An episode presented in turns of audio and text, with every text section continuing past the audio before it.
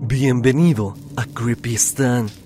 El día de hoy tenemos varias experiencias compartidas por ustedes, desde fenómenos paranormales ocurridos en la máxima casa de estudios en México, es decir, ciudad universitaria, así como fenómenos extraños en casa, así como la experiencia de un sub que asegura ser bastante perceptivo con el mundo paranormal y nos cuenta uno de los acercamientos más terribles que ha tenido con el otro mundo, por lo que el video estará de verdad turbio. Es así que sin más pasemos con las historias del día de hoy.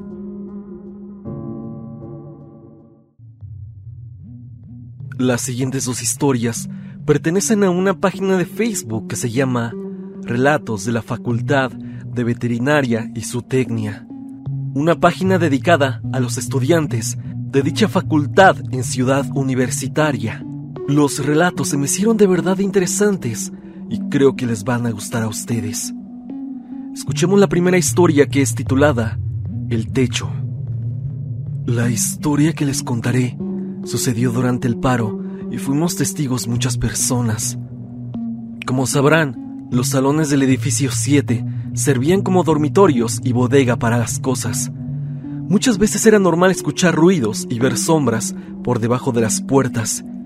Incluso más de una vez nos tocaban las puertas y no había nadie. Un día me encontraba en el pasillo cuando se empezó a escuchar que un chico reportó que había visto a alguien en el edificio 3. Todos nos movilizamos y nos juntamos en el pasillo. Cerramos las puertas y tratamos de permanecer juntos. Tengo que admitir que ya se sentía una atmósfera tensa y de miedo a estas alturas, ya que era casi medianoche y por si fuera poco, hacía mucho frío. Un par de chicas se acercaron al edificio 3 y se dieron cuenta que seguía abierto y que dentro del edificio se escuchaban ruidos como si estuvieran moviendo cosas. Ruidos que también se escuchaban en el pasillo de imagenología. Inmediatamente se hicieron grupos para entrar al edificio 3, el cual parecía estar tranquilo. Sin embargo, como todos los que han entrado a ese edificio, saben que por la noche se respiraba y se sentía un ambiente muy raro e inquietante. Por la radio, el chico que reportó a la persona se escuchaba un tanto asustado cuando empezó a describir al tipo que vio. Él decía que había visto una sombra alta y demasiado delgada, características que no parecían encajar con ninguno de los presentes esa noche, así que todos empezamos a hacer rondines por la facultad. Toda la facultad se sentía más fría de lo normal, incluso más oscura, como si algo o alguien estuvieran provocando ese ambiente. De repente, un grupo que se encontraba en el estacionamiento por los hospitales reportó que había alguien parado sobre el techo de cirugía al igual que en el área de cerdos. Las luces y el wifi de la facultad empezaron a prenderse y apagarse de la nada. Muchos compañeros y compañeras nos juntamos en el estacionamiento. Todos mencionaban que habían escuchado ruidos extraños dentro de los salones y hospitales de la facultad. Incluso varios mencionaron que habían visto sombras altas y delgadas en los techos de la facultad. A lo lejos pudimos ver que la puerta de los quirófanos se encontraba abierta, cosa que era totalmente imposible porque se había dejado cerrada desde la toma de las instalaciones. Como nadie quería quedarse solo, fuimos a asomarnos todos para ver si alguien o algo se encontraba en esa zona. Entramos y todo parecía estar tranquilo, y de repente escuchamos un ruido muy fuerte, como si algo de metal se hubiera caído en el hospital de aves, acompañado de un sonido muy raro, que francamente no correspondía a ningún animal que yo conozca. Todos estábamos asustados y nerviosos. Incluso empezamos a escuchar ruidos en el techo, justo arriba de nosotros. Los chicos se organizaron y subieron al techo de hospitales de aves, donde pudieron encontrar un pequeño cuarto, el cual Parecía haber estado ocupado por alguien más momentos antes. Incluso la luz estaba prendida. Por más que todos buscamos, nunca encontramos a nadie. Algunos pensaron que los ruidos provenían de los boilers de los hospitales, Pero eso no explicaba los ruidos en los salones, y otros pensaban que eran porros tratando de asustarnos, pero ninguno de nosotros pudo encontrar ninguna persona externa en la facultad, y mucho menos con la descripción mencionada. Aún me aterra recordar la sombra que vimos en el techo de cirugía. Era muy alta, un tanto encorvada y delgada. Parecía esconderse detrás de algo. Simplemente estaba ahí, observándonos, vigilándonos. Nunca supimos qué fue lo que pasó ese día y los demás días que suscitaron eventos parecidos. Quizás simplemente fueron los críptidos que tanto han estado mencionando últimamente en los relatos de la Facultad de Veterinaria y su técnica.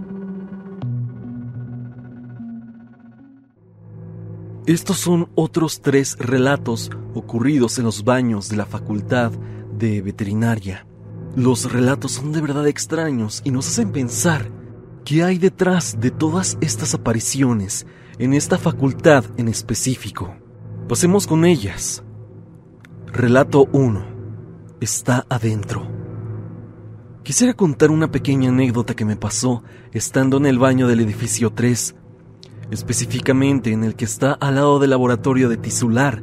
Me había ido a vuelta B de parásitos, por lo cual decidí llegar antes para repasar mis apuntes y estar preparada.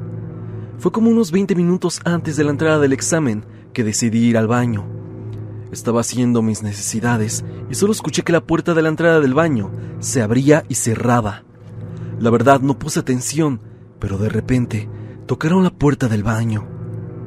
Obviamente dije que estaba ocupado y decidí ignorarlo, pero volvieron a tocar la puerta y antes de que pudiera decir algo, se escuchó una extraña risa. Lo peor es que la risa no fue fuera del cubículo, sino adentro de este. Sentí un aire helado y una inseguridad enorme que me hizo levantarme e irme enseguida de ese lugar. Desde entonces, la verdad, procuro no entrar a ese baño.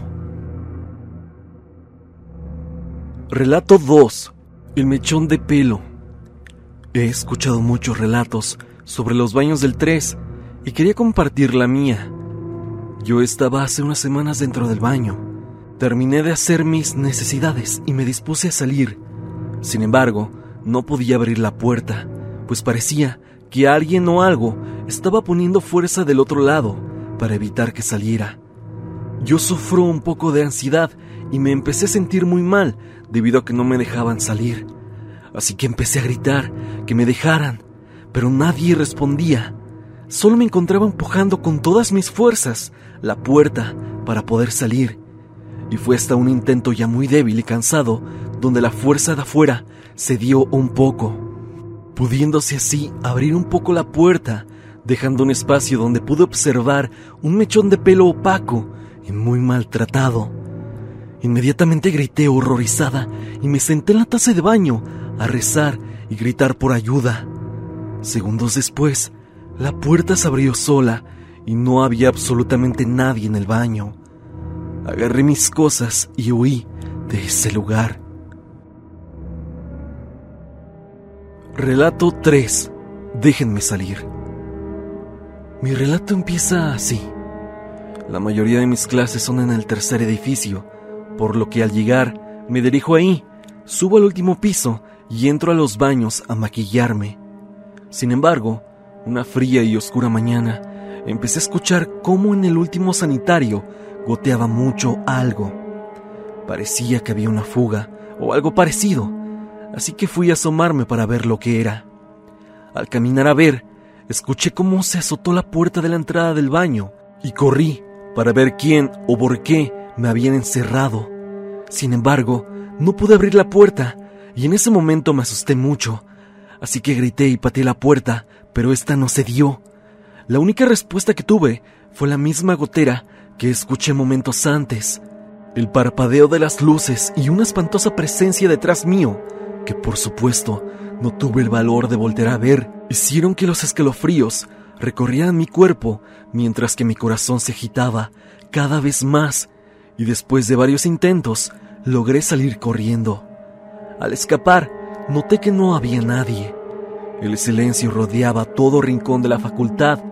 Obviamente no regresé por mi mochila ni mis cosas.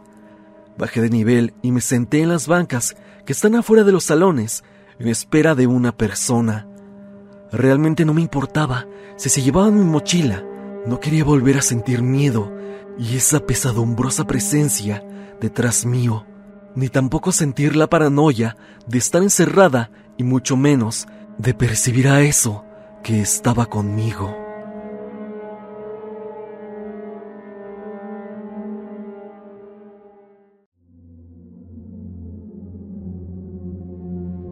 Un espíritu quería acabar conmigo. Hola Stan, mi nombre es Emanuel Beltrán. Me encanta tu canal. Tengo poco tiempo de haberlo descubierto. Me han llamado mucho la atención los relatos de tus suscriptores. Me ha animado a contarte algo extraño y perturbador que me pasó hace ya más de 10 años. Antes de redactar esta historia, quiero entrar un poco en contexto. Me han pasado muchas cosas paranormales. Veo y escucho cosas desde que tengo memoria. Raramente me da miedo o una sensación de alarma o de impacto emocional.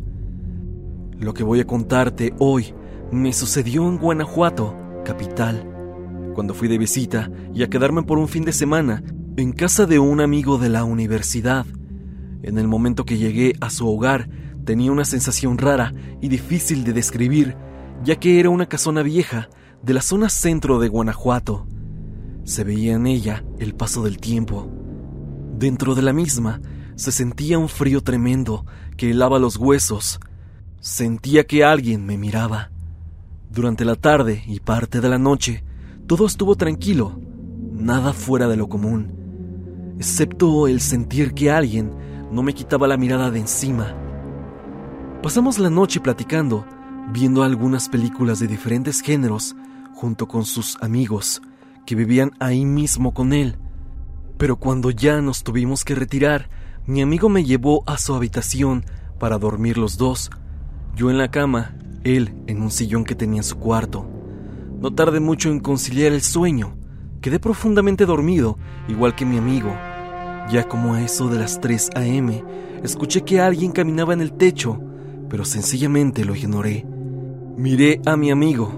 Él seguía en el sofá dormido. Me acuerdo que en ese momento todo estaba muy oscuro y con la luz del celular pude corroborar que él estaba ahí en el sillón. Así que me volví a dormir. Creo que dormí una media hora más.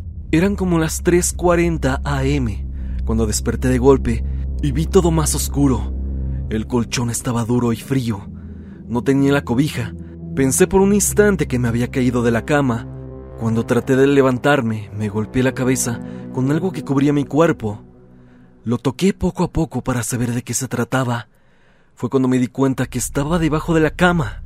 Traté de salir de ahí, pero en ese momento algo me tomó del brazo y de la pierna de mi lado izquierdo. Como pude, traté de liberarme de lo que me retenía, así que le grité a mi amigo varias veces hasta que despertó. Vi que encendió la luz me gritó buscándome hasta que me escuchó que estaba debajo de la cama. Me tomó del brazo derecho. Me jaló fuertemente hasta que de un golpe terminó sacándome. Cuando estuve ya afuera, me preguntó qué hacía ahí abajo, pero con todo el pánico que tenía, no podía explicarle. Fue hasta que me relajé que le dije lo que pasó. Me escuchaba atentamente mientras veía mi brazo izquierdo y también parte de la espalda la cual me dijo que estaba rasguñada, con algunos cortes, al igual que en la pierna. En ese momento no me dolían, menos sentía que tenía eso en la piel, así que me llevó al baño y me curó las heridas. Mientras me curaba, vi por el rabillo del ojo unas sombras que me observaban desde la habitación. Digo que me observaban porque volví a tener esa sensación de sentirme observado. Después de eso, me dijo que dormiría conmigo para evitar que me cayera de nuevo, así que no dije nada y acepté. Ya en la mañana fue todo normal. Almorzamos, nos alistamos para salir. Iríamos a conocer a las famosas momias de Guanajuato. Ciertamente ya las había conocido en mi niñez. en el antiguo museo, pero esa es otra historia. Yo no conocía el nuevo museo, menos el Panteón de Santa Paula. Nos fuimos caminando hasta allá, por las calles, y uno que otro parque y callejón que había en el camino. Pero mientras caminábamos y nos acercábamos más y más al museo, tenía una sensación rara, como si algo me llamara y me tomara, y me hiciera tener una atracción por el lugar. Cuando llegamos al museo sentía muchos escalofríos y frío a pesar del calor sofocante. Te cuento que esto fue a finales de marzo, casi llegando a la Semana Santa.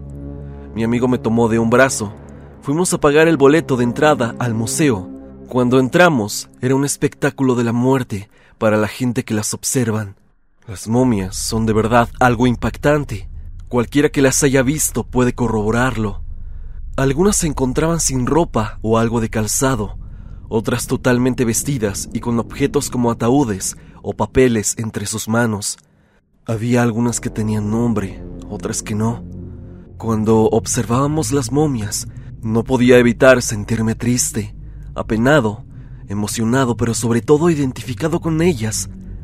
Veía sus miradas, y en vez de que me dieran terror o asco como a otros, me daba mucho pesar su tristeza, su frustración, sobre todo su sufrimiento. Mi amigo me observaba, me preguntó si algo me pasaba. Le dije que no. En ese momento me acordé de una momia que me impactó de niño. Como si fuese un imán, algo me atraía más y más a buscar esa momia en específico. Mientras escribo esto, tengo en la mente la mirada, el ojo azul de esa momia, mirándome fijamente. Llegamos al final de la exhibición del museo. No la encontré, pero sí la de una mujer anónima. No sé por qué, pero dije en voz baja. Lo lamento mucho, Carolina. Mi linda Carolina. Que llegaras a esta humillación por mi culpa. Me escuchó mi amigo, me preguntó en dónde estaba el nombre de esa momia. Le dije que no sabía de qué hablaba, y salimos de ahí. Él me preguntaba muchas cosas sobre el tema, yo no sabía qué responderle, así que me dirigió al panteón para conocerlo. Mientras caminábamos por los pasillos del panteón y las criptas, de repente se escuchó una explosión que espantó a unas palomas que por poco nos pegan en la cara. Nos detuvimos un instante del asombro, pero fue más nuestro asombro al ver una pared de criptas a punto de irse sobre nosotros, que apenas sostenían un cable negro que parecía ser como de alumbrado público.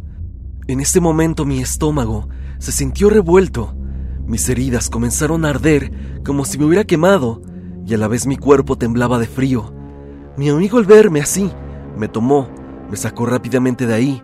Se le complicó bastante el hacerlo, ya que mi cuerpo estaba extremadamente pesado, como si tuviera algo encima.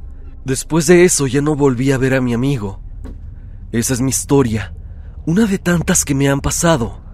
Aún el día de hoy me pregunto, ¿qué rayos fue todo eso que le pasaba a mi cuerpo? Como te decía al principio, yo siempre he sido una persona muy perceptiva, por lo que puedo asegurarte que tanto la casa como el museo está lleno de presencias, y no creo ser el único que ha vivido algo parecido. Stan, te agradezco por haberme leído. Sé que este tipo de cosas es difícil contarlas sin que alguien te vea como un loco. Es así que te agradezco que me leas y sobre todo que creas en lo que te estoy contando. Un saludo, Stan.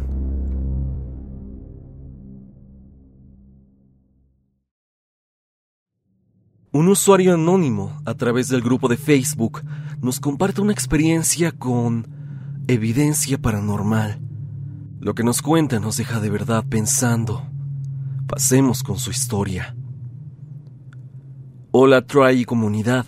Quiero compartir una serie de experiencias que le pasaron a mi esposa y a mí al recién vivir juntos.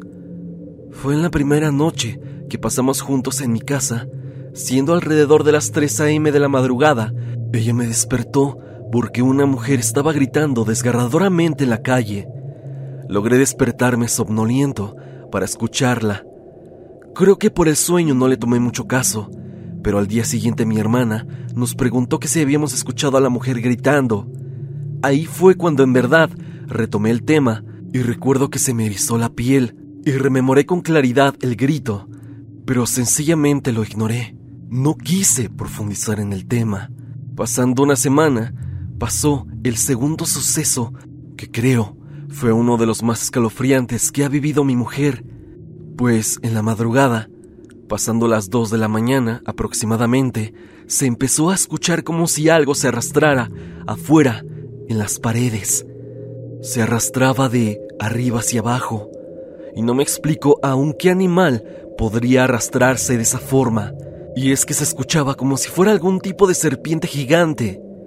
Esa cosa golpeaba las paredes. Mi esposa me despertaba diciendo que algo estaba apoyando y arrastrándose en la pared afuera. El ladrido de mis perros me alertaron que sí había algo afuera. Preferimos esperar un tiempo, cosa de unos cinco minutos. Esa cosa se detuvo y se fue. Creemos que pudo ser un nahual o alguna bruja. Al día no sabemos qué fue esa cosa, pues no dejó alguna marca o signo de que era. El tercer suceso pasó tres meses después, y es que, de la nada, se dibujó una cara en la pared del baño. Esta cara daba una vibra pesada en la casa. Desde entonces había pleitos más seguidos, problemas económicos. A veces mi papá, cuando estaba en la casa, decía que veía sombras en la parte de la sala. Es como si nos hubieran hecho algún embrujo. Empezamos a ser más allegados a la iglesia y a hacer oración en la casa, y con el tiempo esa cara empezó a desaparecer y los problemas a disminuir. La teoría más acertada que tengo es que quisieron o lograron hacernos brujería, pero con exactitud no lo sé. Aquí mismo están. Te adjunto una fotografía y un video del rostro. Tú sacarás tus propias conclusiones.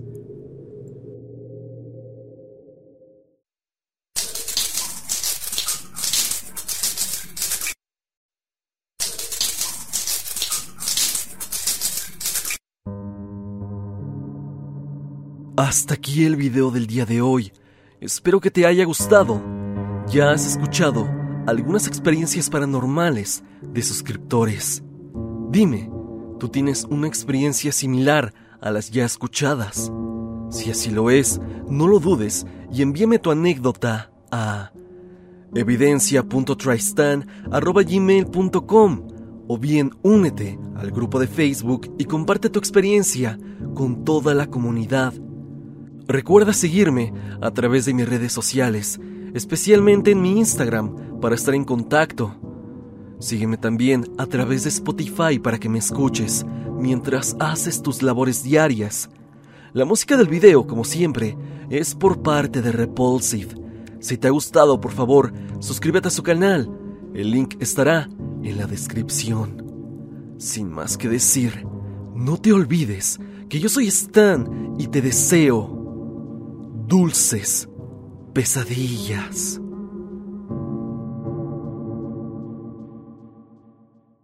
Judy was boring. Hello. Then Judy discovered ChumbaCasino.com. It's my little escape. Now Judy's the life of the party. Oh, baby, Mama's bringing home the bacon. Whoa, take it easy, Judy.